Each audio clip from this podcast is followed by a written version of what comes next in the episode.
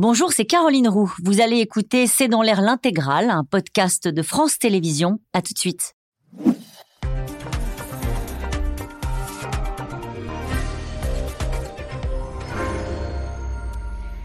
Bonsoir à toutes et à tous. Après cinq jours d'émeutes et de violences contre les bâtiments publics, les commerces, les supermarchés, le pays retient son souffle. Est-ce que les appels au calme lancés par la grand-mère de Naël ont été entendus? Est-ce que les injonctions euh, du ministre de la Justice adressées aux parents suffiront à faire entrer chez eux des émeutiers parfois si jeunes? Ce soir, encore 45 000 policiers et gendarmes seront mobilisés et le président recevra demain 220 maires des villes euh, touchées par les violences, les élus encore sous le choc de l'agression de la famille du maire de L'Aille-les-Roses se sont rassemblés aujourd'hui devant plusieurs mairies en France. Si la tension semble s'apaiser, l'humeur globale, générale, est encore à la sidération face à la gravité des actes et au chantier qui s'ouvre désormais pour le pays. Cinq nuits de violence, la République sous le choc, c'est le titre de cette émission. Avec nous, euh, pour en parler ce soir, Alain Boer, vous êtes professeur de criminologie au CNAM, vous êtes responsable du pôle sécurité, défense et renseignement. Je cite votre livre, Au bout de l'enquête, les plus grandes affaires criminelles passées au CRIP, publié chez First Edition. Avec nous ce soir, Raphaël Baquet. Vous êtes grand reporter au journal Le Monde, Le Monde naturellement, qui fait sa une aujourd'hui hein, sur, euh, sur les événements. Elisabeth Pinault, vous êtes correspondante à l'Elysée et à Matignon pour euh, l'agence de presse Reuters.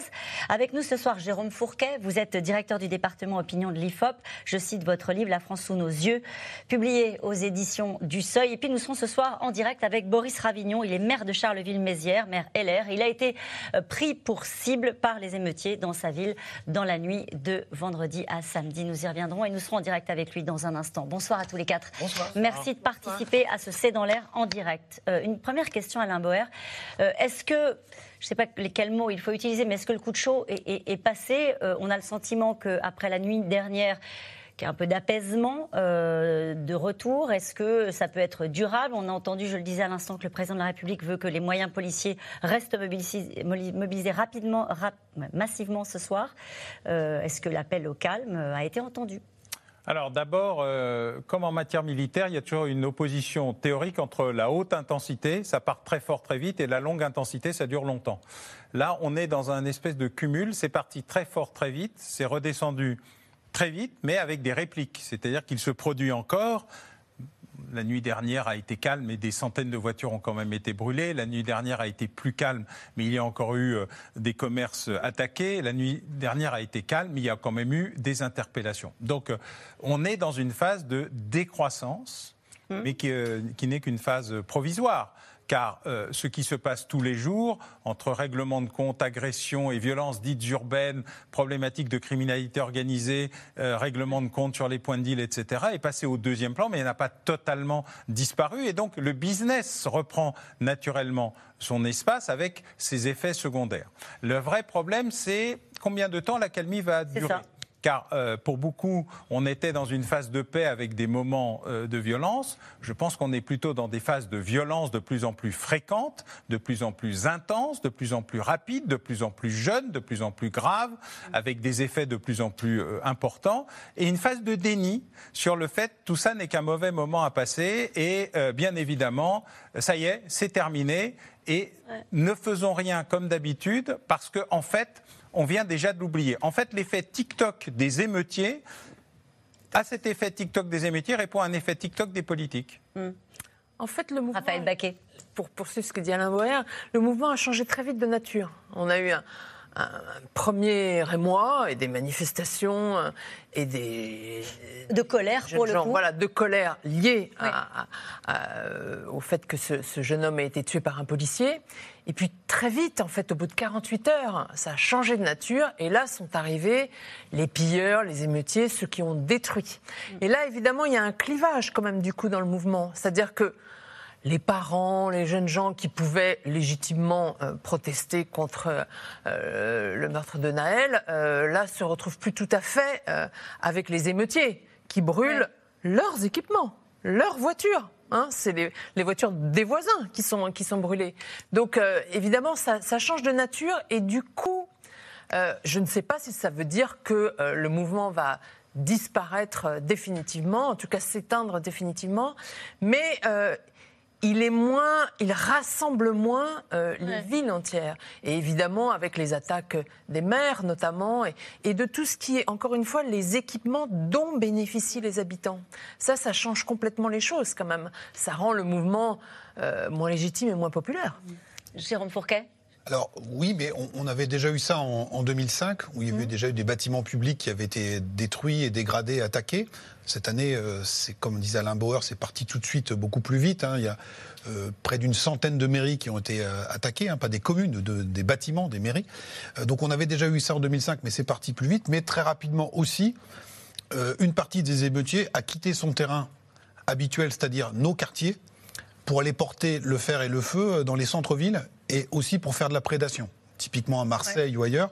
Et donc c'est ça aussi qui est très très surprenant et qui peut aussi euh, relativiser la pression qui, mm. pourrait être mise par les parents, en ce sens où euh, un certain nombre de ces jeunes euh, vont mettre le bazar et s'affronter avec les forces de l'ordre, plus forcément uniquement, comme c'était souvent le cas dans les violences urbaines, dans le quartier dont ils sont originaires. Mm.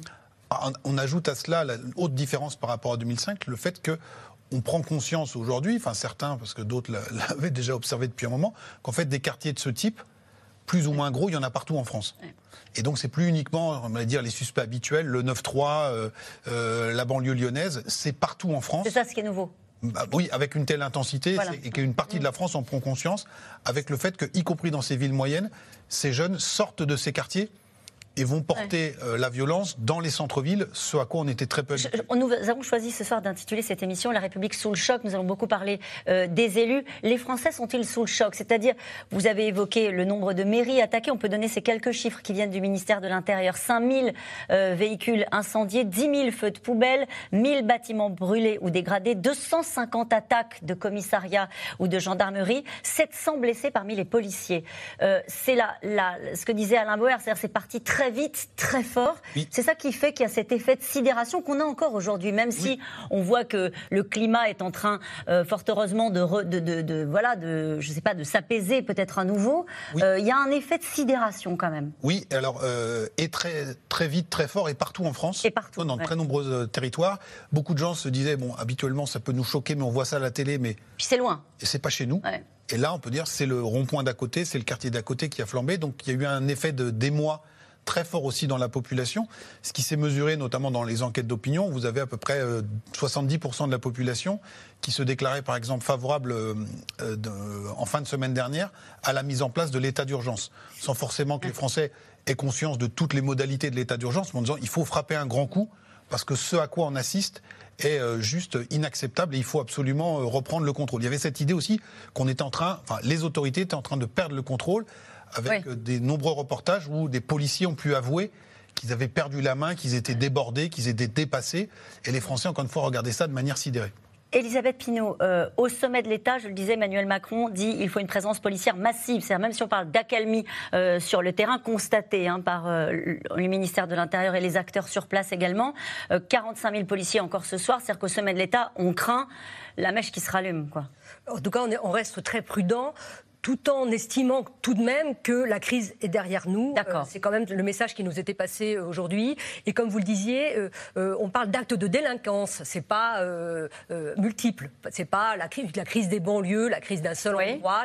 C'est la grosse différence avec 2005 où ça avait duré un mois. Jacques Chirac était intervenu au bout de dix jours seulement, et puis Nicolas Sarkozy, le ministre de l'Intérieur, avait géré l'affaire. Là, c'est Emmanuel Macron qui a pris les choses en main dès le premier jour à Marseille avec ce message hein, après cette vidéo accablante euh, de, de, de, ce tir du policier. Il avait dit que c'était inexcusable. Et, inexplicable. Voilà, inexplicable. Pensant que ça allait peut-être euh, empêcher quelque chose, inutile de dire que ça n'a rien empêché, ça a été très éruptif. On a eu l'impression en effet que, que, l'État perdait un peu les pédales pendant, pendant 24 heures. Et puis cette reprise en main, et puis cette gestion de crise assez, assez classique finalement, hein, avec euh, des moyens policiers très conséquents, un gouvernement euh, qui travaille jour et nuit, des ministres mis en avant. On a vu Olivier Klein, ancien, ministre de, ancien maire de Clichy-sous-Bois, où avaient commencé les émeutes en 2005, qui a été envoyé tout de suite auprès de, au, au nom d'Emmanuel Macron pour rencontrer la famille du jeune Naël. Et puis ensuite, on a vu Gérald Darmanin. Le garde des Sceaux Le garde des Sceaux, beaucoup ce week-end, avec le tribun qui est revenu, euh, Elisabeth Borne qui a fait le job. Et puis euh, aujourd'hui, voilà, euh, format classique, rencontre des groupes parlementaires, rencontre des parlements, de, des, des, présidents des parlements. Et puis demain, cette rencontre avec les maires qui Et on va en parler voilà, qui sera euh, importante parce que là, pour le coup, il va, voilà, je pense que les maires il va être confronté à une forme, voilà, il va être peut-être confronté à une forme de, colère de la, de la part des, élus. En tout cas, ils auront sans doute, disiez-vous à l'instant, des choses à, lui dire. Et puis sur la forme, ce sera euh, très long. Ce sera comme Emmanuel Macron l'aime, c'est-à-dire euh, entre midi et 17 h au moins. On parlait de la stratégie policière, le fait d'avoir fait appel à la BRI, au RAID, au GIGN contre les, les, émeutiers cette fois-ci. C'était déjà le cas en 2005 ou est-ce qu'il y a quelque chose qui est un peu différent dans la façon dont le retour à l'ordre a été organisé Alors d'abord, ce sont des petites unités qu'on sort pour le symbole plus que pour autre chose. En 2005, elles n'étaient pas du tout autant équipées que ce qui est arrivé depuis 2015 pour des raisons liées à l'antiterrorisme, ni déployées en, mmh. province. Hein. Il y a beaucoup d'unités délocalisées désormais pour être à proximité euh, des événements les plus importants. Non, l'événement le plus important, c'est la sortie des nouveaux équipements de, de la gendarmerie. C'était un peu le salon de, de Satori euh, des nouveaux équipements. C'est-à-dire on est sorti des vieux équipements sortis euh, un peu à la manivelle et en poussant pendant les gilets jaunes. Là, on est dans la modernité de, c'est montrer que l'État est capable de sortir des équipements qui sont la représentation du milieu entre la police et l'armée. Hein. Ces équipements sont considérés, y compris. Mais ça a été utile, Alain Bauer? Non, je pense que ça a été important en termes d'image et de, démonstration de la détermination. Ce qui a été utile, c'est les effectifs de police qui ont été déployés, qui ont été mobilisés, qui se sont euh, vraiment engagés euh, à fond, y compris dans des endroits où ils ont été très surpris de l'intensité du problème. Marseille en est un, euh, Lyon, on est habitué, la banlieue, et puis plein de petites villes, Montargis, des endroits auxquels on n'aurait pas, pas cru devoir penser, parce que, euh, comme le rappelle Jérôme, il y a deux phénomènes. D'abord, les banlieues sont partout et, quasiment tout est banlieue, parce que le deal est partout et que tout est commerce. Et puis que, euh, deuxièmement, la culture de la banlieue s'est répandue et qu'on est passé du voleur de poules au dealer, avec tout ce qui va avec, dans un très grand nombre de petites et moyennes villes. Et quand on regarde la cartographie, ou quand elle sortira, probablement chez Jérôme un de ces jours, la cartographie euh, des points de deal d'un côté, des lieux d'expression, des événements, c'est-à-dire qui a fait quoi où, parce que très important de regarder. Bien sûr, euh, avec euh, en tout mm. cas ceux qu'on a attrapés, et il y en a beaucoup. Ça, c'est très important. Jamais il n'y a eu autant d'interpellés euh, et de renvoyés euh, devant la comparution immédiate que durant cette affaire. 3500. 3400, oui, disait l'Élysée. Voilà, 3400 avec 120 qui ont été écroués depuis le début. Oui, euh, ce qui est important, c'est qui a été arrêté où, en faisant quoi. Et donc, on va avoir une cartographie dynamique de ce qui s'est passé, ce qu'on fait en, études de criminologie pratique, hein, c'est la criminalistique de base. Et ça va donner beaucoup d'éléments sur justement les mouvements qu'a indiqué Jérôme entre le contrôle du territoire et le pillage. En fait, on est passé, comme l'a dit Raphaël, de la rage au pillage extrêmement mmh. vite, mmh. ce qui a permis d'imaginer que le pillage allait s'arrêter aussi beaucoup plus vite que la rage. Mais la rage, elle n'a pas disparu. Hein. Elle est encore là, la rage. submergée mmh. par le pillage. Il reste encore quelque chose. Et vous êtes en train de nous expliquer qu'il y aura sans doute, une fois qu'on aura ces cartes, une forme de, concomitance entre euh, les points de deal et l'endroit où il y a eu des violences et des pillages. Sur les territoires des événements qui se sont euh, produits, on va enfin avoir une cartographie dynamique qui devrait donner des éléments. Mais on va attendre que Jérôme le fasse parce que c'est probablement pas. En tout cas, la commande est passée. C'est probablement pas l'État qui va s'y mettre. Allez, Emmanuel Macron a donc, euh, on le sait, annulé son déplacement prévu en Allemagne aujourd'hui. Il demande une présence massive des forces de police, on l'a dit, pour conforter le retour au calme et à l'ordre, euh, qui semble en effet, vous nous l'avez dit depuis le début de l'émission, se dessiner, mais au sommet de l'État, l'heure est toutefois à la grande prudence, car les images de violence de ces cinq derniers jours ont choqué le pays. Barbara Steck et Nicolas Baudry-Dasson. Et donc on a ce bureau qui est... Le premier flic de France sur le terrain. À Reims, à la rencontre des élus pour apporter son soutien après les violences. Avec un message, la République ne doit rien céder. Il faut qu'on prenne quelques temps de, réflexion pour, euh, essayer euh, de parler au quartier et d'être ferme avec les voyous. Je pense que c'est ça euh, le bon équilibre. Il ne faut pas trouver d'excuses sociales là où il y en a pas. Six jours après la mort du jeune Naël, le gouvernement est mobilisé. Les réunions de crise continuent de s'enchaîner à l'Élysée. Hier aux côtés des piliers du gouvernement, aujourd'hui avec les présidents de l'Assemblée nationale et du Sénat. Un agenda bousculé pour Emmanuel Macron et un voyage annulé en Allemagne pour cause d'émeutes. Depuis 48 heures, le nombre d'interpellations, d'incendies baisse. À Paris, cette nuit a été synonyme d'accalmie après un samedi soir tendu sur les Champs-Élysées. Le trottoir Il y a des piétons là, allez Trottoir Des jeunes venus exprimer une nouvelle fois leur colère. Imagine ça arrive à mon grand frère, mon petit frère, n'importe quoi dans la rue, parce qu'il a, refusé de tempérer. Ça veut dire là, on n'est pas en sécurité. On doit être en sécurité avec la police, on a peur d'eux. Après quelques échauffourées, le calme est revenu vers 2 heures du matin. À Marseille, un important dispositif policier avait été mis en place. Hélicoptères dans les airs et des véhicules du raid dans la rue.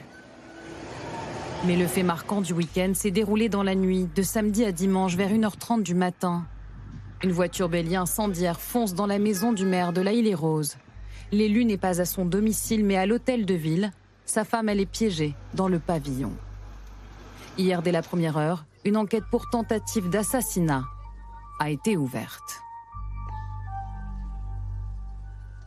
Entendant du bruit et voyant des flammes, l'épouse du maire et ses deux enfants ont pris la fuite par le jardin arrière. Je précise que les enfants sont respectivement âgés de 5 et 7 ans. Dans sa course, Madame s'est blessée euh, au tibia. C'est une blessure assez sérieuse, semble-t-il. Nuit d'horreur pour cette petite ville de la banlieue parisienne et sidération pour les habitants. En tant que père de famille, quand on voit des choses comme ça, on, on va se demander où tout ça va s'arrêter, euh, parce que là, on... jusqu'où, jusqu'où ça va aller, quoi. Alors depuis ce week-end, l'élu est devenu un symbole de la République en danger. Nous faisons face sans détourner le regard. Nous reprenons la parole pour que la majorité jusqu'ici silencieuse puisse se faire entendre et dire stop, ça suffit Vincent Jeanbrun, visiblement très affecté. Ces derniers jours, ces derniers jours ont été les pires de ma vie. Pourtant, face aux épreuves, je veux retenir le positif. Retenir que tant d'entre nous ont incarné l'esprit de résistance. Oui, ce sont des citoyens, des, anonymes, des courageux, qui ont éteint plusieurs incendies. Ce soir-là, chacun d'entre eux portait en lui une petite part de notre République. Des habitants, des élus qui espèrent tous aujourd'hui la même chose, que les violences soient désormais derrière eux. Et nous disions en écoutant ce, ce témoignage du maire de la Île-et-Rose que c'est vrai qu'on n'a peut-être pas suffisamment parlé de ces gens qui sont allés protéger les écoles, euh, ces mamans qui sont sorties récupérer euh, leurs enfants, euh, ces élus qui se sont dressés euh, devant leur mairie pour les protéger. Des résistants, dit-il. Il y en a eu. Oui, bien sûr, il y en a même beaucoup plus qu'on ne croit. Et d'ailleurs, ce qui est très intéressant, c'est l'incapacité de la compréhension de l'État dans le fait que ce sont des partenaires. C'est-à-dire que pendant longtemps, les maires AI et les maires ME n'étaient pas ensemble dans une logique de construction de ce qu'était la sécurité. On considérait toujours une partie importante de ce qu'est la famille comme des assistés, on le dit très souvent, euh, comme euh, des, euh, on les infantilisait. On considérait Ouais. qu'ils n'avaient pas de capacité de citoyens. Ça n'était que des usagers. Rappelez-vous les termes dont on affuble les euh, utilisateurs des services publics. C'est Ouais. un choix, même pas des clients. Pourrait être déjà en termes des administrés. des administrés, donc des, des- des enfants, des, des- des- des- voilà, des sous-individus. Or, dans la désorganisation générale, dans le chaos général, qui est la démonstration de la fin du pouvoir des politiques nationaux, de la fin euh, des administrations, de la fin des journalistes, de la fin des enseignants, en termes de capacité à incarner et à euh, entraîner, il restait, il reste désormais les maires. Malheureusement, ils sont directement victimes et massivement victimes. Et ce qui s'est vu à parler. je rappelle qu'il y a eu Saint-Brévin avant. hein. On va en parler dans un instant. Il reste les familles. Ouais. Et les familles, ce sont celles qui sont descendues, protégées, ce que vous avez très bien dit, y compris euh, tirées par l'oreille, euh, dans la voiture. Or, il y a eu des dizaines, voire des centaines, des centaines de cas. Il y a eu une véritable courage qui s'est exprimé. Mais il n'est pas ni supporté, ni entraîné par l'État qui n'a toujours pas compris que ce sont des partenaires indispensables parce que c'est tout ce qui reste Mm. pour récupérer et ramener cette jeunesse, y compris cette jeunesse très jeune. Et on 15 va ans, en parler aussi. 15, on a beaucoup de 18. choses à décrypter avec vous ce soir, Raphaël Baquet. On peut revenir peut-être sur cette. euh, On parlait des mères euh, et des parents d'une manière générale qui ont été pris à, à partie par euh, le garde des Sceaux. Euh, il a fait une sortie, euh, Dupont-Moretti, euh, pour dire en gros les parents qui ne s'intéressent pas à leurs gamins et qui ne les laissent traîner la nuit encourront deux ans de prison ferme et 30 000 euros d'amende. C'est-à-dire qu'il a pris le parti de dire allez les chercher. Oui, mais en réalité, ils l'ont fait. Beaucoup de parents l'ont fait. hein, et, et effectivement, Alain a raison, mais ça fait longtemps que les élus euh, s'appuient aussi hein, sur ça. Bon nombre de parents quand même. Il y a des parents qui sont complètement démissionnaires, ça c'est clair. Enfin, il y a beaucoup de parents qui s'occupent, qui, qui ne veulent pas euh, voir leurs enfants traîner et surtout qui ne veulent pas voir leurs enfants pris dans le trafic de drogue.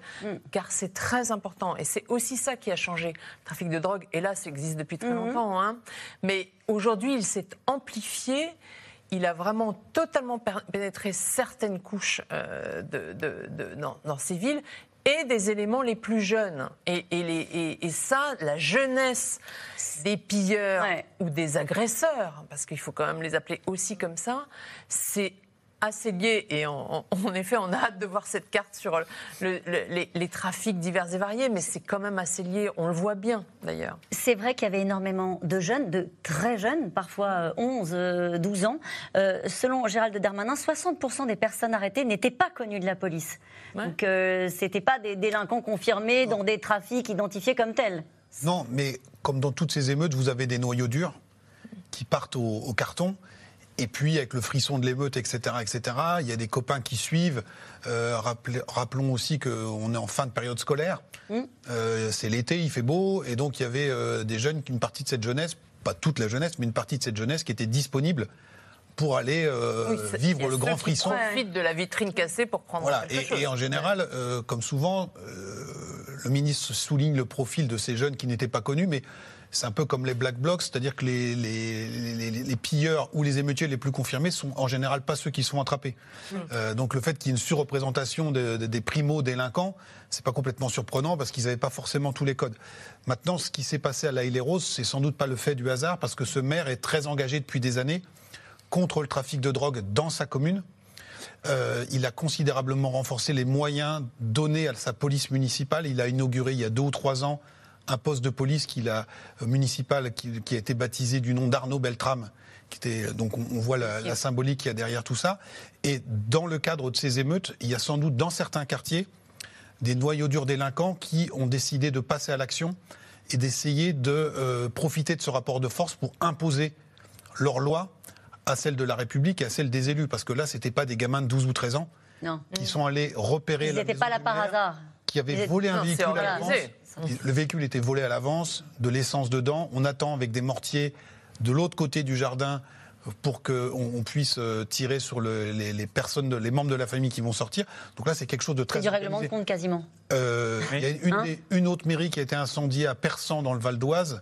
Euh, c'est juste à côté de Beaumont-sur-Oise et c'est euh, une conurbation qui a été marquée par l'affaire Adama Traoré aussi. Donc on voit que dans certaines villes, il y a aujourd'hui et depuis des années un bras de fer entre l'État, ses représentants locaux et euh, des noyaux délinquants et que la crise des, de ces émeutes là, ont permis à certains de justement de, de, de- eh bien, de marquer des points. Et je vous invite à lire Le Monde, justement, daté d'aujourd'hui, où il y a le récit euh, de ces événements vus par les élus avec ces témoignages qui sont euh, absolument saisissants. Bien, Les des élus qui. de l'ordre. Et, et exactement cette phrase, les élus font état d'une tentative de prise de pouvoir, de prise de pouvoir d'une génération de très jeunes hommes. Oui, c'est ce que Luc Brenner et Antoine Albertini, qui font ce reportage, ont constaté, effectivement. Et, et tous les maires sont, sont sidérés par euh, les tags.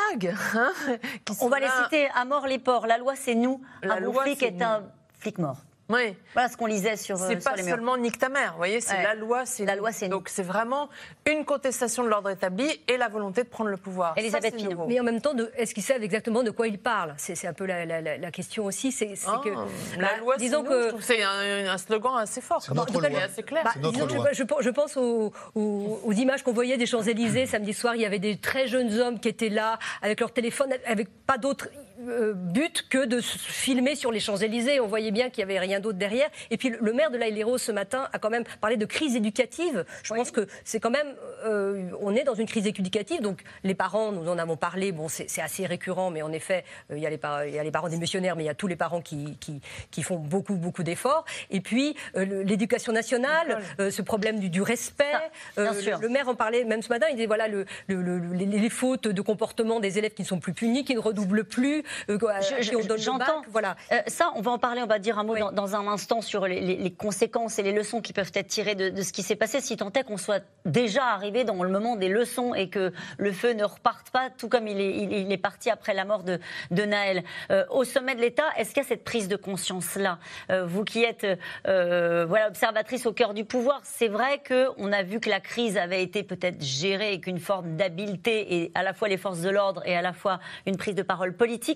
Mais est-ce qu'il y a quelque chose d'autre par rapport aux émeutes qu'il y a pu avoir, aux violences qu'il y a pu avoir au moment des retraites? C'est pas la première fois que ce pays est secoué par des événements comme celui-ci. Est-ce que vous, qui êtes observatrice, encore une fois, aux premières loges, est-ce que vous avez senti quelque chose de différent dans ce qui a été reçu, dans la façon dont ils l'ont vécu? Pour l'instant, pas vraiment. D'accord. Euh, c'est une crise de plus qui est plutôt bien gérée. C'est un peu euh, ce que j'ai entendu. Euh, pour l'instant. Euh, ça doit être difficile à entendre pour les commerçants qui ont tout perdu ou pour les maires qui ont bien entendu non peut-être eu peur pour leur vie. Et euh, est-ce qu'il faut faire un plan Marshall pour les quartiers comme l'a demandé le maire de les Roses ben, le plan Marshall est déjà en marche parce que euh, plein de choses ont été faites. ce qui est vrai, des milliards ont été distribués. Il y a les, il y a les 250 maisons France Service. Il y a le doublement des classes. voilà, tous ces exemples qui montrent que, bon, que beaucoup a été fait. C'est en tout cas le sentiment qu'a l'exécutif le, le, que beaucoup a été fait. Peut-être que les résultats n'ont pas encore été été euh, constaté, mais j'ai pas entendu euh, euh, de, choses sur, sur la crise éducative. Bon, après le, sur la prise de conscience même de ce qui est le chantier qui nous attend. Pour l'instant non, mais en même temps, on est encore dans le sécuritaire là, à l'heure où nous parlons. Mmh. Alain Boer. Non, je crois que ce qui est important, c'est de se rendre compte qu'en fait, il y a plusieurs populations et qu'il ne faut pas se focaliser sur une des populations. Il y a une population euh, très jeune, très joyeuse, qui considère que c'est un grand jeu TikTok et qui va rapidement passer euh, d'un pillage à autre chose. Il y a une population euh, qui établit un ordre parallèle, car il faut savoir que pour une partie, notamment de ceux qui sont dans le crime, le deal, etc., la police, c'est une autre bande. Et donc là, il y a un contrôle du territoire. Il y a un message d'ailleurs qui est donné à la police, surveiller ce dont nous sommes capables. Donc il ne faut pas venir nous hmm. titiller trop sur l'élément majeur de la vie euh, criminelle et du financement du crime, qui est euh, le deal. Et je suis d'accord avec ce qui a été dit sur euh, ce qui s'est passé à l'Héros. Ça ressemble beaucoup plus à un règlement de compte qu'à une attaque de mairie. Il y a eu d'ailleurs des attaques directes contre des élus. parfois, on brûle leur voiture devant eux sans les toucher, Saint-Pierre-des-Corps. Parfois, ils sont agressés. C'est arrivé Taverny, je crois, je ne sais plus. Hmm. Enfin, il y a toute une série d'événements. Mais là, on est vraiment dans la tentative d'assassinat structurel et volontaire. Et ceci s'appelle un règlement de compte parce que la tentative d'assassinat est autre chose. Puis il y a une troisième partie de la population euh, qui sont les entre-deux ceux qui sont enragés parce que l'événement est insupportable pour eux et qui sont passés de la griserie, de la psychologie des foules à la Lebon, euh, qui est quand même un sujet euh, qu'il faut euh, de temps en temps entretenu par les réseaux sociaux, par les entretenu, développé, exacerbé par les réseaux sociaux, et qui après une phase d'émotion sont passés dans une phase de dégrisement. C'est le cas d'une partie des familles, c'est le cas d'une partie des grands frères, c'est le cas d'une partie de gens exaspérés par la politique ou la non-politique de l'État, l'abandon en race campagne du plan Borloo avec rien à la place. Parce on, va en parler. ce qu'on veut du plan Borloo, mais rien, ce n'est pas une solution. Et donc, il y a eu ce mouvement d'agrégation très relatif, très rapide, très intense. Euh, qui s'est produit. Et on le voit d'ailleurs dans les, très très bons papiers, les, trois 3-4 papiers euh, du Monde, notamment de Luc Bronner, qui décrit ça très bien. Et euh, je, je, rappelle par exemple, aujourd'hui, il y a un très bon papier de François Dubay, qui est euh, exceptionnel de, précision et de qualité dans ce qui se produit à l'intérieur. C'est-à-dire, c'est à la fois la qualité des journalistes et de la page des opinions. Je ne dis pas ça tous les jours. Hein. On a fait une super promo pour Le Monde aujourd'hui, une fois n'est pas coutume, mais c'est mérité. Cette question, euh, ça veut dire qu'on l'a lu de bout en bout. Hein. Ah euh, cette question d'Olivier, que risquent les émeutiers mineurs, hormis un simple rappel à la loi? Alors, ça dépend mineurs de quel âge? Avant, 16 ans ou voilà. avant de 16, 16 ans, à après 16 ans. 18, il y a l'excuse de minorité. On est puni à la moitié du quantum et par des juridictions spécialisées. En dessous de 16 ans, on peut être puni dans un certain nombre de cas. On n'est pas impuni, mais on ne peut pas aller en prison. Et il y a toute une série de mesures dites euh, éducatives, y compris d'ailleurs avec l'éloignement et parfois les centres éducatifs fermés, qui peuvent être imaginés dans un processus assez euh, complexe, qui d'ailleurs vient d'être réformé. car Ça existe toujours, les centres éducatifs fermés? Oui, bien sûr. Et donc, euh, voilà, ça donne pas toujours les résultats les plus extraordinaires auxquels on peut penser. Mais en fait, le, le vrai problème qui a existé pendant longtemps, ça n'est pas l'efficacité euh, de notre système judiciaire ou sa dureté. Le- la justice n'est pas laxiste. On n'a jamais eu autant Non. de gens en prison. Donc il y a un moment où cette idée est fausse, c'est sa lenteur. C'est son incapacité à agir vite et rapidement pour casser le processus criminel. Donc on arrive toujours très tard ou trop tard, au nom de la première chance qui est naturelle, mais arrivé à la dixième, la vingtième, la trentième ou la cent cinquantième, il y a un petit souci dans le mode d'organisation et de pensée du système Avec- judiciaire qui n'est pas laxiste, mais qui est lent. Avec 120 personnes écrouées, euh, on l'a dit- au début de l'émission. Euh, Jérôme Fourquet, est-ce qu'on est dans la décivilisation? C'est un mot, donc euh, Oui, oui, euh, ben, je pense qu'en partie. on vous doit. On va la- Je pense hein qu'en en partie, c'est-à-dire que euh, toute une série de mécanismes inhibiteurs qui empêchent l'individu de passer à l'acte violent, Mmh. eh bien, manifestement, sont, sont beaucoup moins efficients qu'ils ne l'étaient par le passé. Autre symptôme de cette décivilisation, un certain nombre de fonctions qui étaient sacralisées, le maire, Mmh. un policier, un pompier, un médecin, un pharmacien, aujourd'hui, il n'y a plus de tabou et on peut y aller. Euh, donc là, bien évidemment, euh, on est sur une situation paroxystique d'émeutes euh, et, de, pillage, mais on a toute une toile de fond et tout un terreau qui s'est développé de- depuis des années. Et Alain Bauer disait tout à l'heure, on était dans des phases de paix avec de temps en temps des phases de violence. Si on retient l'idée de décivilisation, c'est que le régime général, c'est plutôt celui d'une violence de basse intensité avec des pics qu'on peut euh, connaître euh, bien davantage. Et le fait, encore une fois, j'insiste là-dessus, sur la notion de propagation partout sur le territoire, de dissémination de ce type de comportements qui ne sont plus l'apanage de tel ou tel euh, quartier sensible. Et et indice, hein, le fait que ce soit sur des publics très très jeunes et que personne n'ait véritablement de prise sur eux, que euh, les policiers, les éducateurs, les grands frères nous disent euh, nous en 2005 quand même on avait euh, quelques règles, etc. Et que eux, ces jeunes-là, ils sont complètement fous furieux. On voit bien qu'il y a toute une des mécanismes de transmission, de canalisation des affects, de gestion de la frustration qui fonctionnent moins bien. Regardez un film comme Les Misérables euh, de Lajli qui montre bien le rajeunissement de ces publics. Et alors, ce n'est qu'un film, mais il sait de quoi il parle parce qu'il vit dans ces quartiers. Et on voit qu'à la fin, ni les policiers, ni les grands frères, ni les dealers n'arrivent à faire entendre raison à cette bande de, de- de- de jeunes adolescents qui se fait justice elle-même. Et c'est ça sans doute un des défis qui est posé euh, aux, aux politiques. Euh, à votre avis, une fois qu'on a dit ça, euh, quel sentiment ça crée dans le pays? Ça crée quoi? De l'effroi? Ça crée du découragement? Ça crée de la colère? C'est peut-être encore peut-être un peu tôt Ah, ça- pour le crée- savoir, mais à votre avis? ça crée un peu tout ça. Euh, Ouais. Ça crée un peu tout ça. La peur, Euh, la peur, là. Euh, Ouais. avec encore une fois l'idée que c'est plus aujourd'hui euh, contenu cet incendie dans certaines banlieues difficiles dont on pourrait euh, soit s'éloigner si on en a les moyens, euh, soit contourner si on n'a pas trop le, le choix. Là, l'idée que euh, tout ça se soit propagé un peu partout crée cet effet de sidération. Alors après, on peut avoir euh, ce que disait Alain Bauer, un, un mécanisme psychique euh, de protection, c'est de dire bon, vite, vite, euh, On tourne la la page. page, Ouais, enfermons ouais. jusqu'à la prochaine. C'est ça.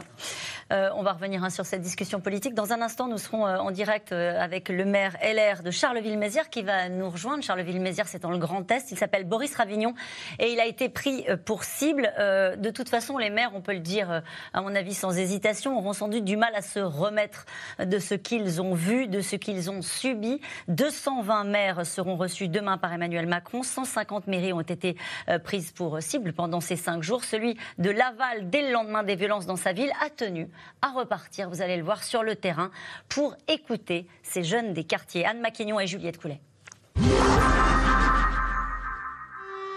Partout en France, des sirènes. Et sur le parvis des mairies, des élus et des citoyens rassemblés pour appeler au calme. À Sanois, dans le Val d'Oise, le maire veut rassurer ses habitants. Et on est plus nombreux qu'eux. hein. Il faut qu'on soit derrière les maires, c'est pas possible. Ils ont été, tous les corps intermédiaires ont été lâchés sous le candidat Macron. Il, il faut retrouver. Et ils prennent tous les mots des pays, les mots MAUX. Tout est risqué maintenant en France. Vous savez, je suis, je suis de l'ancien système, hein. je suis une arrière-grand-mère. Si vous saviez, comme je voudrais des fois que ça revienne comme dans ma jeunesse. C'est tellement, tellement loin, tellement loin. Bernard Jamais est maire depuis 2014. Jeudi soir, des jeunes s'en prennent à sa mairie. Sur cette vidéo, on le voit qui s'interpose. Je suis intervenu, parce que moi j'habite là-bas. Je vois une, pour moi quarantaine, mais quand j'ai revu les images, c'était plutôt 30, en parenthèse, euh, qui envoient des, mortiers, euh, qui crient, euh, mais je n'entends pas ce qu'ils disent, moi j'entends pas. J'arrive, je bouscule un jeune, et qui n'était pas si jeune que ça d'ailleurs, et euh, je lui dis euh, pas la mairie, enfin je leur dis pas la mairie, pas la mairie, pas la mairie. La mairie c'est un symbole républicain, on ne touche pas la mairie. Depuis mardi, 150 maires ou bâtiments municipaux ont été attaqués. Mais pour les élus, hors de question pour autant de baisser les bras. Bon bah c'est parti. À Laval, le maire Florian Berco, lui aussi déjà pris à partie, veut continuer le travail pour retrouver le calme. Il est en contact permanent avec la préfecture. Comme par hasard que Laval, hein, dans l'Ouest, assez inhabituel. On est la seule ville de l'Ouest, en tout cas, cette nuit-là. Et, et c'est le reflet d'une tension, hein, qu'on se dise collectivement qui peut faire quoi. Euh, et, et prendre le problème à- par, euh, par les causes plutôt que par les conséquences. La semaine dernière, un fast-food, un centre de loisirs et une école ont été endommagés. Le maire n'a pas souvenir d'une telle violence dans sa commune de 50 000 habitants. On va aller voir s'il y a un peu de monde. Alors pour comprendre, Florian Berco tient à rencontrer les premiers concernés, les jeunes des quartiers, avec qui il parvient encore à échanger, notamment sur la mort de Naël. C'est un jeune de quartier, c'est ça que vous comprenez pas. Nous, on habite Non, dans un quartier, c'est un jeune d'abord- de quartier. C'est d'abord un jeune. Monsieur Et c'est inacceptable. c'est d'abord un jeune, oui, C'est d'abord mais un de jeune. quartier. Ça aurait été un jeune normal lambda. Il, il serait pas fait ab- abattre comme ça. Ici, les jeunes ne sont pas en colère contre leur mère. S'ils se révoltent, disent-ils, c'est pour dénoncer une violence quotidienne. Je pense que c'est un mélange de tout. Forcément, le, le rapport avec la police, il n'est pas bon quand tu viens d'un quartier, parce que c'est toujours des contrôles aux faciès. Combien de Naël n'ont pas été filmés Parce qu'il n'y a pas qu'un meurtre. hein. Et Comme je l'ai dit, c'est depuis tout à l'heure, c'est de- depuis de nombreuses années, c'est comme ça. Et là, au bout d'un moment, ça a changé, et je pense que c'est le moment, et ça doit changer dès maintenant. On sait que pour faire parler de nous, on sait que ça doit faire du bruit. Et pour faire du bruit, qu'est-ce qu'il faut faire? On n'a pas le choix. Si on fait pas de bruit, on fait comment? Un discours que le maire entend. Florian Berco prône un nouveau rapport entre la police et la population.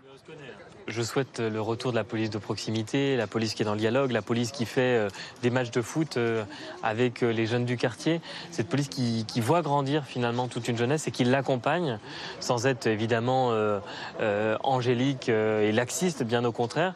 Mais je crois qu'il y a besoin de cette police de proximité, d'un commissariat de proximité à Saint-Nicolas et avec des renforts d'effectifs plus importants.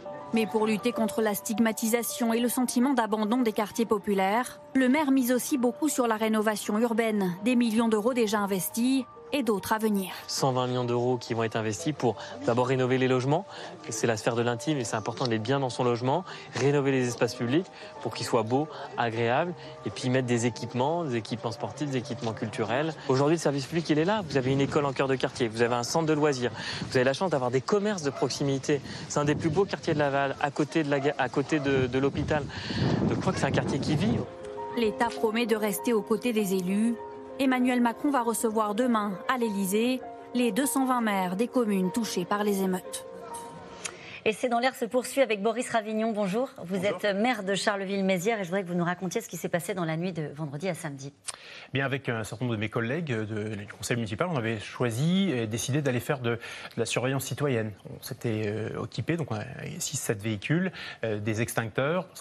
Ce qu'on craignait, c'était que finalement, le- le- il y ait une compétition du pire qui s'organise et que l'image de, de ces écoles, ces gymnases qui brûlaient, notamment en Ile-de-France et dans les grandes villes, ne s'importe et, et à Charleville-Mézières. Donc on, voulait tourner ce soir-là dans la ville pour essayer bah, de, prévenir tout simplement euh, ces, drames. Et euh, à un moment, on, arrive effectivement sur une avenue où on voit des individus installer des poubelles, les enflammer, aller chercher quelques déchets qui traînaient. Et, donc bah, je me suis naturellement moi porté au niveau de cette barricade enflammée pour, avec mon extincteur pour l'éteindre et, et, déblayer et réouvrir la circulation. Et alors ça, naturellement, a beaucoup déplu euh, euh aux, individus en question qui venaient de l'installer.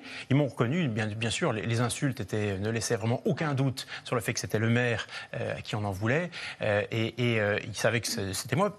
on les avait croisés d'ailleurs quelques temps auparavant. Ils n'étaient encore pas en action, mais ils se, ils commençaient à se regrouper. Et à ce moment-là, vous dites, en fait, la parole du maire ne compte pas. Vous n'êtes pas surpris qu'il ne vous écoute pas à ce moment-là, qu'il n'y ait pas d'autorité? Non, non. Et puis je, surtout, j'ai plus envie de discuter à ce moment-là. On est en train de déblayer une ils, sont, cette fois-ci, ils sont passés entre guillemets du, mauvais côté là, de, la, loi. Ils sont en train d'essayer de bloquer la circulation, de faire un, tendre un piège, parce qu'en réalité, ils font ça pour faire venir ensuite les camions de pompiers et les policiers et, enclencher un engrenage. Donc les insultes et puis?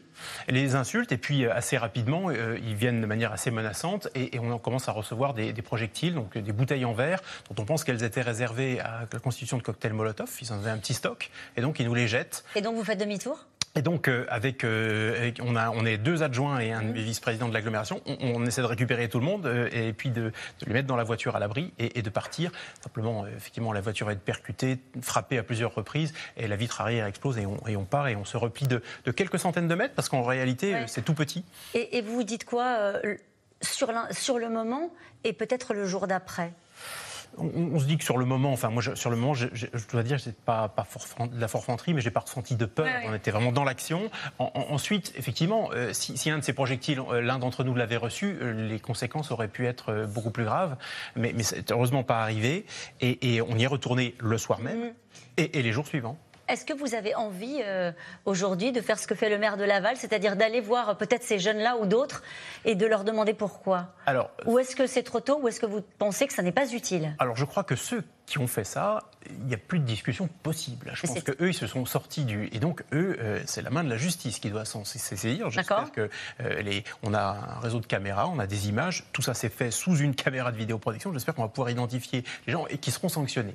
Euh, moi, c'est plutôt avec les, gens des quartiers que j'ai envie de parler. Et d'ailleurs, on parle... Et vous voulez leur dire quoi? Très régulièrement. Mais parce que, en fait, une grande partie d'entre eux sont les premières victimes de ce qui s'est passé ce jour-là. Il y a une quinzaine de, jeunes qui ont mis le, le quartier un peu à feu et à sang pendant toute une partie de, de, de la semaine mm. dernière et encore. Mais ce sont tous leurs voisins qui sont victimes des voitures qui brûlent. Ce sont eux dont euh, euh, mm. l'adresse est désormais stigmatisée. Quand vous habitez dans ces quartiers-là, que vous allez déposer des CV avec une adresse euh, qui n'est pas la bonne, vous êtes victime. Et, bien souvent, dans leur immense majorité, les gens n'ont absolument rien fait dans ces violences Vous allez voir demain le président de la République. Vous ferez partie des maires qui seront reçus. Il y a quoi? Il y a une forme de colère que vous avez envie d'exprimer, du dépit Non, on n'a pas le en colère. Non, je vous dis ça parce que c'est le maire de Brie-sur-Marne qui, qui, a été invité, qui est d'hiver droite, et il dit j'irai pas à l'Elysée euh, parce qu'un président c'est fait pour cheffer et pas pour organiser des réceptions. Et considère que là c'est de la politique et que c'est pas le moment de la politique. Bon, je crois qu'il faut pas, euh, faut pas rejeter les occasions de discuter, de faire avancer le système. Moi, je, serai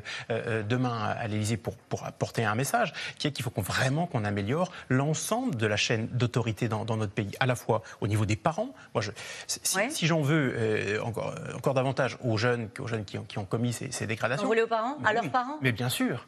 je n'avais en face de moi que des mineurs. Et donc des mineurs qui à 1h30 du matin ne sont pas chez eux et se livrent à ce temps de dégradation. Vous pensez que les parents ils gèrent tous euh, aussi facilement euh, que ça la situation Bien sûr que non. Certains mais, sont. Mais, dans nos centres sociaux, dans, tous les quartiers, il y a des aides à la parentalité. Donc ce sont des gens qui ne disent pas à l'aide et, laissent effectivement la société gérer leurs enfants pour eux, ça, on n'a pas le droit. Et ensuite, eh bien, il y a ensuite le, bon fonctionnement de la police et de la justice. Et là encore, on a plein de progrès à faire. Mm. En termes de coordination, vous savez que le maire d'une ville, euh, il est responsable de l'insécurité, il est jugé responsable, mais il n'en est pas acteur. On, a, trop peu de moyens par rapport à ça, par rapport au préfet, par rapport au commissaire de police. Est-ce que vous avez envie de rester maire? Ah oui, beaucoup, oui. au C'est vrai, contraire, ça- au beaucoup, ça oui, me- sincèrement. Oui, bien sûr, sincèrement. Il n'y a pas un moment donné où vous avez peur pour vos enfants quand vous voyez, ou votre famille, lorsque vous avez vu euh, ce qui s'est passé à La les Roses, ou pour vos proches? J'espère les avoir mis euh, Non, mais suffisamment en c'est un sécurité. sujet qu'on doit se poser proches, quand on est bien Bien sûr, c'est un sujet de responsabilité personnelle et, et là pour le coup extrêmement importante. Non, non, je, je- Vous j'espère nous les dites avoir. quand même que vous les avez mis en sécurité. Eh ben, on s'organise effectivement pour que les gens avec lesquels on vit ne soient pas exposés à, à trop de risques. Néanmoins, oui, euh, moi l'adversité, ça a plutôt tendance à me stimuler. Bon, merci beaucoup euh, d'avoir été mon invité. Je vais retrouver dans un instant les experts de C'est dans l'air qui vous ont écouté, euh, j'en suis sûre, avec, euh, avec beaucoup d'attention. Nous allons revenir peut-être sur les, les décisions qui pourraient être prises par euh, l'exécutif. On entendait ce maire nous expliquer qu'il attend du président de la République maintenant des réactions sur la chaîne de l'autorité. Qu'est-ce qu'il peut leur dire, Emmanuel Macron, demain à ces maires? Je vous ai entendu En tout cas, le- le message de l'Élysée, c'est euh, il veut écouter d'abord. C'est un échange qui sera long à la Emmanuel Macron, à la grand débat, hein, euh, entre 200 et 300 maires, et ça va durer des heures. Et euh, voilà, donc ne doit pas s'attendre, je pense, à des grandes annonces demain, un message de soutien sans aucun doute, et puis, euh, euh, je crois, des, des- des- des modalités pratiques, hein, comment est-ce qu'on célèbre des mariages dans une mairie incendiée, Ouais. ce genre de choses. Euh, mais je ne pense pas qu'il y ait de grandes décisions demain, mais en tout cas, bon, il y aura un, un moment cathartique, un moment de- de- de- d'échange, et bon, être maire, c'est être à, à- à portée d'engueulade, là, c'est le président qui va peut-être l'être demain, et, sachant que les maires, bon, sont toujours évidemment respectueux hein, de, de- de l'autorité présidentielle. Ils ont des messages à faire passer et c'est évidemment les meilleurs connaisseurs euh, Du terrain. de- du terrain. Et puis il y a- il y a- il faut euh, faire attention parce qu'il y a quand même une crise euh, de, de vocation. hein. Et, euh, tous c'est ces ça. tous ces Je- Justement, vous parlez de être à portée de baffe, ça fait des années qu'on véhicule cette expression. Stéphane Baudet, maire d'Evreux, il était invité de nos confrères de France Info ce matin et il disait depuis des années, on est finalement les seuls sur le terrain à portée de baffe. On est à portée de baffe ou de voiture bélier Mm. maintenant. C'est-à-dire que ça a un tout petit peu changé. De l'engueulade à la voiture bélier. De l'engueulade à il faut que je mette mes enfants et, et ma famille en sécurité. Raphaël Baquet. Oui, d'ailleurs, euh, vous n'avez pas demandé à, à ce maire combien il gagnait, mais il doit gagner autour de 3 000 euros. C'est ça Donc, euh, Et c'est pas 35 heures. hein. c'est- voilà. bien sûr. Et, et il est euh, assez largement, prat- pratiquement toute la journée sur le pont. Mhm. Donc euh, c'est quand même difficile d'être maire. Et d'ailleurs, euh, ils, sont, ils sont courageux tous ces maires. hein. On les voit euh, y aller euh, physiquement. hein. Ils, ils gèrent énormément de choses. Et aujourd'hui, on le voit bien. euh, effectivement, il y a une crise des vocations. hein. Il y a- euh, on a de moins en moins de gens qui acceptent d'être élus. Si, si- vous vous rendez compte dans la République si, si Mm. de, de moins en moins de gens acceptent de prendre en charge leur ville, de, de, de- de décider avec leurs citoyens et pour leurs concitoyens. euh, Il y a ça d'un côté, c'est-à-dire l'écoute de la réalité auquel- à laquelle sont confrontés désormais les élus. Et puis, il y a la réponse. Vous avez évoqué tout, tout à l'heure assez rapidement le plan Borloo, euh, le plan pour les quartiers. On se souvient quel sort lui avait été réservé puisqu'il avait été classé à la verticale et Jean-Louis Borloo avait été euh, remercié. Euh, quand on voit l'étendue du chantier, c'est ce que je disais en début d'émission, vous avez parlé de crise d'autorité, on a parlé de décivilisation. On a entendu ce maire nous dire au fond à quel point il était démuni face à des gamins euh, qu'il avait face à lui qui étaient en train d'organiser des barricades pour piéger les forces de l'ordre. Quand on voit l'étendue du chantier, c'est un peu vertigineux, Alain Boer. Ah, bah, il est certain que l'art de la politique, c'est de répondre euh, aux préoccupations euh, des gens. Alors, il y a celles qu'on crée soi-même, celles qu'on ne sait pas gérer. Euh, mais c'est vrai que et ça n'a rien à voir avec l'actuel euh, pouvoir. La, déstructuration de tout ce qui faisait l'État en France, c'est-à-dire son enracinement territorial, l'idée que tout ça ne servait à rien, que ça coûtait beaucoup d'argent, euh, qu'il fallait recentrer, faire grand, immense, loin, compliqué, difficile, est un processus qui ressemble à peu près à ce qu'on a fait en matière sanitaire, en matière sécuritaire, en matière militaire. Les mêmes qui expliquent aujourd'hui qu'il faudrait réinvestir le local sont ceux qui ont détruit le territorial. Et donc, il faut quand même, à un moment ou à un autre, assumer ces incohérences et ces injonctions contradictoires. La politique, c'est pas que de la com interchangeable tous les matins et qui euh, est évolutive le, le lendemain sur un autre sujet. On est un peu dans cette espèce de TikTokisation de la politique. Je veux dire, les- le TikTok des assaillants, c'est aussi le TikTok des politiques. hein. Ils sont tous branchés à peu près à la même enseigne. Le deuxième problème, je le crois, il est euh, sur euh, la capacité de rebondir sur la dernière mobilisation qui a lieu. Alors je suis d'accord, le, le maire reste encore le dernier élu, mais enfin on voit qu'un est mort parce qu'il essayait d'empêcher un camion de déverser des déchets dans sa commune, à Signes, euh, à Saint-Brévin, Saint-Brévin. c'est parce qu'il euh, avait décidé avec son conseil municipal d'accueillir un, un- enfin de Un déménager d'ailleurs, parce qu'il existait déjà un centre d'accueil euh, pour euh, réfugiés. Euh, on sent bien que la violence générale de la société, elle est, elle est là et qu'elle s'exprime. Et pour lutter contre la violence générale de la société, il y a un seul moyen, c'est rétablir ce qu'on appelle l'ordre. C'est pas très compliqué. Et d'ailleurs, la demande d'ordre, elle est immense dans ce pays. Et pas seulement sur les gens qu'on voyait autour de la mairie aujourd'hui. Pour ceux qui viennent voir les maires en privé et qui disent Aidez- aidez-moi à reprendre le contrôle de mes propres enfants, aidez-moi à, Or, ce processus de réhabilitation, de réinsertion, de re-responsabilisation, il ne se passe pas juste en attendant que ça arrive par l'opération du Saint-Esprit pour, seulement pour ceux qui y croient. Il y a un vrai enjeu de restructuration de la société parce que de toute façon, ça va être très simple. En matière de désordre, il y a toujours une réponse. L'ordre criminel, il est très efficace, très brutal et très définitif. Ça se termine comme Haïti, où l'ordre autoritaire, il se termine par des pouvoirs autoritaires qui considèrent que la stratégie de la tension permet Ouais. d'ac- d'accéder au pouvoir et il n'y a, que deux- il y a que deux victimes, la démocratie et les libertés. Il faut trouver, Ah, il faut trouver peut-être un chemin. non, il faut rappeler ce qu'a été la République. La République, c'est le débat Ouais. Clémenceau-Jaurès, c'est pas une nouveauté. Le même débat, 1906, sur comment on justifie les révoltes ouvrières, et elles étaient légitimes, par rapport à l'ordre républicain qu'il était tout autant. Je précise que pour l'histoire, euh, Clémenceau a gagné. Oui, Jérôme Fourquet, euh, après, après cette démonstration de- de- d'Alain Bauer sur les options euh, qui sont désormais face à nous, le politique est interrogé sur euh, la réponse. C'est vrai que le chantier ne tient pas à cette majorité-là. hein. Ça fait 30 ans euh, qu'on aborde ce sujet-là en disant il faut de la politique de la ville, il faut de la rénovation urbaine. Qui a eu lieu. Donc, Qui a eu lieu. donc il- et c'est la énième fois qu'on parle de plan Marshall. Oui, c'est- Euh, mais euh, si on veut utiliser une boutade, on a vu des images de tramways incendiés. C'est-à-dire qu'il y a des tramways qui arrivent maintenant dans ces quartiers. Euh, le, Oui. le- le maire de Laval vous dit c'est un des plus beaux quartiers de ma ville. Il y a quand même eu des dizaines de milliards qui ont été dépensés, des centaines de milliers de logements qui ont été euh, réhabilités, des bars qui ont été cassés. Donc c'est faux de dire qu'il ne s'est rien passé. Euh, on voit néanmoins que ces aménagements pour utiles et nécessaires qu'ils aient été ne, ne- ne- ne- ne- ne parviennent pas à épuiser toute la question. On parlait tout à l'heure de décivilisation. Pour moi, c'est une question de civilisation et de société. Parce que euh, ce dont il est question, réhabiliter une certaine forme d'ordre à tout niveau, etc. la Ça ne concerne pas que les quartiers, en réalité, toute la ce que vous êtes en train de dire. toute la société.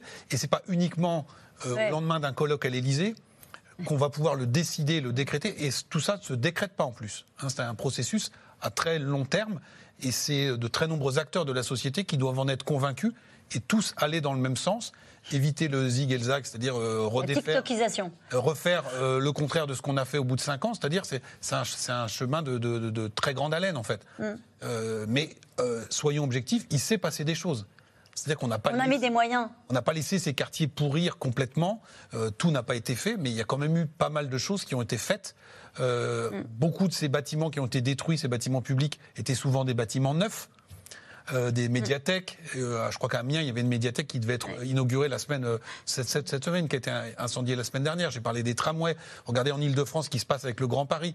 Euh, le maire de, de Clichy, qui est maintenant le ministre de la ville, Clichy-Montfermeil était euh, complètement en- euh, excentré et, et enclavé, était peu desservi. Est-ce qu'il y a une logique dans, quand on analyse les, les, les cibles de ces émeutiers euh, Est-ce qu'il y a une logique? On, on a parlé des bâtiments de la République, les écoles, les mairies. Là, on peut comprendre le message qui peut éventuellement.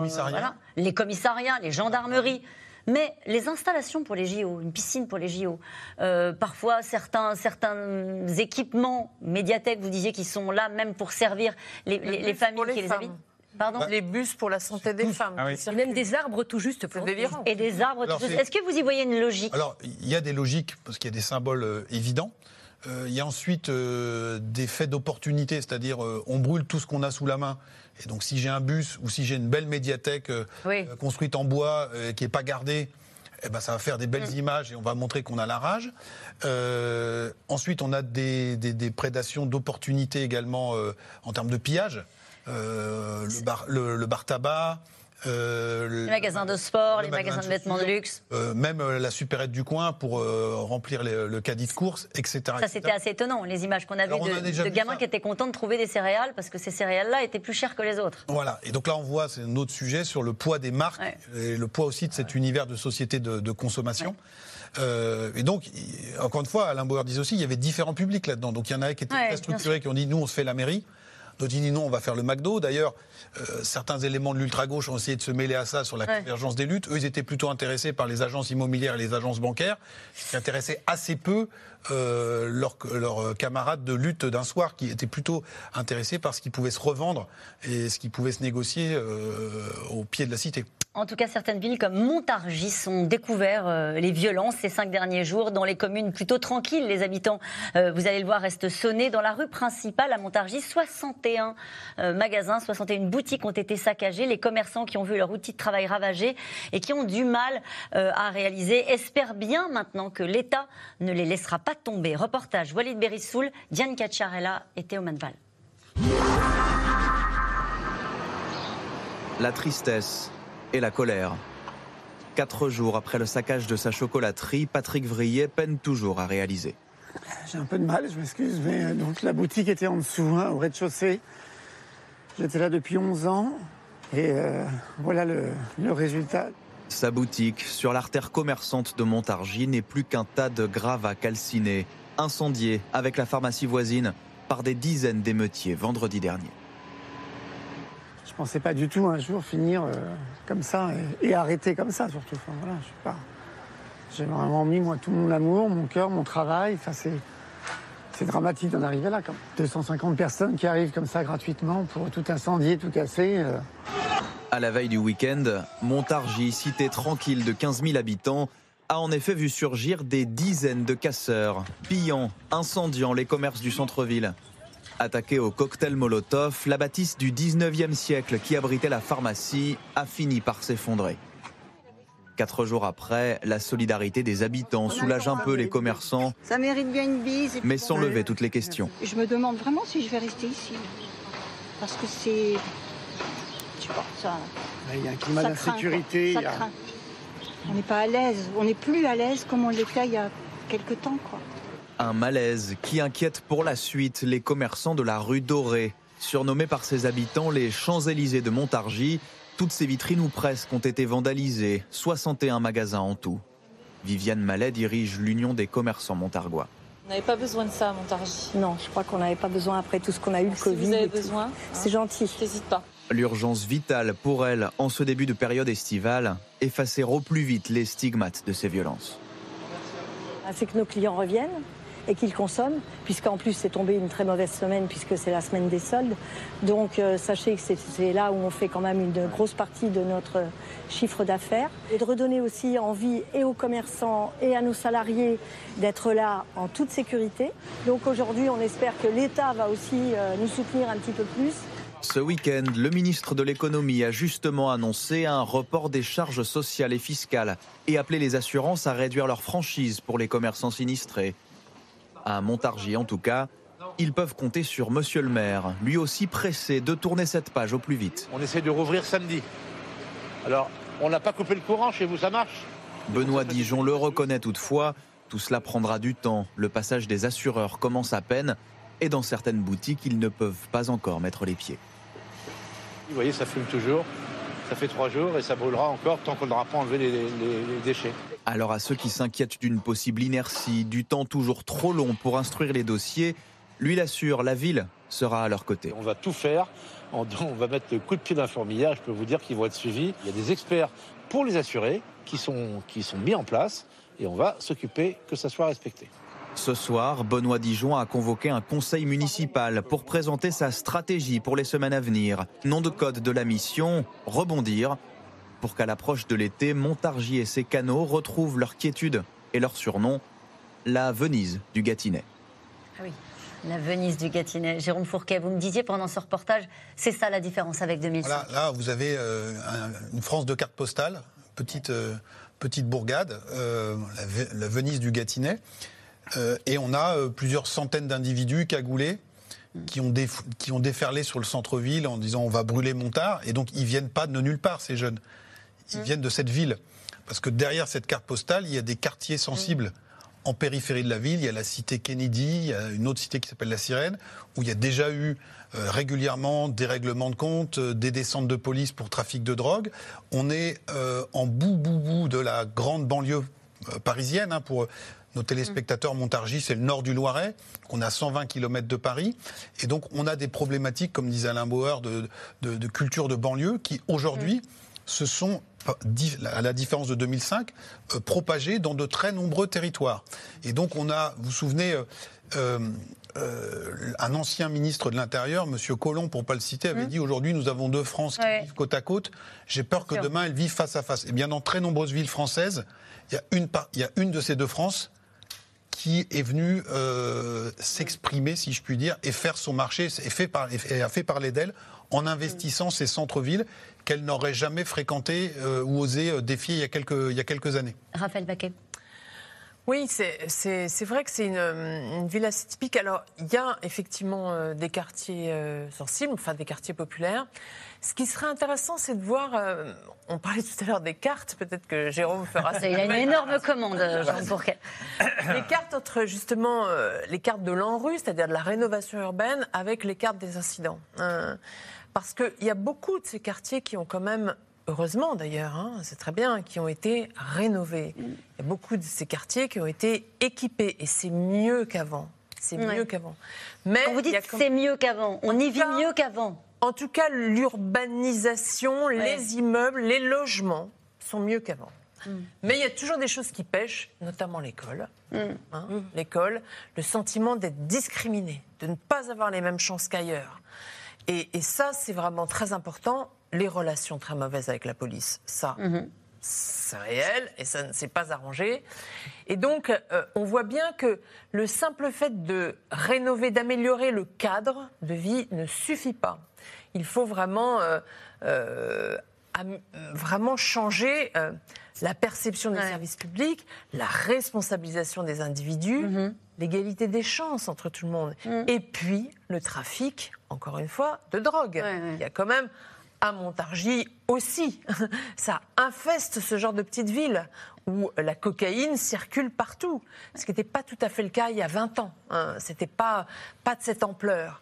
Aujourd'hui, vous allez dans des, dans des, dans des petites villes de, quasiment de la campagne, si vous voulez, où vraiment la drogue. Le trafic est installé. Ah, bah oui, totalement installé. 4000 points de deal.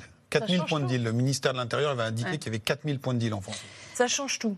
Vous parliez de deux dossiers majeurs, école euh, et relations avec euh, la police. Ça, euh, est-ce qu'on n'est pas sur deux sujets sur lesquels, là, pour le coup, Emmanuel Macron, si on parle de l'école, il en a fait plus ou moins une priorité, peut-être pas de son quinquennat, mais depuis son arrivée aux responsabilités, vous allez dire ça plus précisément que je ne le dis, et les relations avec la police est-ce que là-dessus, est-ce que si ces deux sujets-là, qui sont vraiment des sujets de fond, à votre avis, il a à cœur d'apporter un élément de réponse je pense qu'on est vraiment, là, on l'a démontré tout au long de cette émission, qu'il y a cette crise éducative qui va même au-delà des quartiers. Euh, voilà, euh, tous ces enfants qui ne savent même la République, qui sont contre la République, mais ne savent pas ce que c'est que la République. Enfin, euh, le, maire de la île rose le disait très bien ce matin d'ailleurs. donc, il y a une réponse là, qui, il y a un problème à l'éducation nationale, et le mot problème est sans doute trop faible. il va falloir s'y attaquer. je ne sais pas si l'exécutif si en a conscience. On a tout à fait conscience. Il estime avoir fait beaucoup déjà. Euh, et puis, c'est vrai qu'Emmanuel Macron, quand il est arrivé au pouvoir, il, voulait, il, veut toujours changer la vie des gens. Il pensait qu'avec le plein emploi, ça allait régler ses problèmes de délinquance. Et là, on a une démonstration assez criante que ce que voilà, en effet, il y a beaucoup mm. plus de travail et il a fait en sorte que euh, il y ait des choses qui changent du point de vue du travail, l'apprentissage, etc., euh, qui aillent jusqu'au quartier. Mais force est de constater que, qu'une crise pareille montre que, que ça n'a pas suffi, loin de là. Et nous revenons maintenant à vos questions. Merci d'avoir écouté C'est dans l'air. Comme vous le savez, vous pouvez désormais écouter l'intégrale, mais aussi l'invité ou vos questions à nos experts. Tous ces podcasts sont disponibles gratuitement sur toutes les plateformes de streaming audio. Et pour le replay vidéo, c'est sur France.tv, bien évidemment. À bientôt.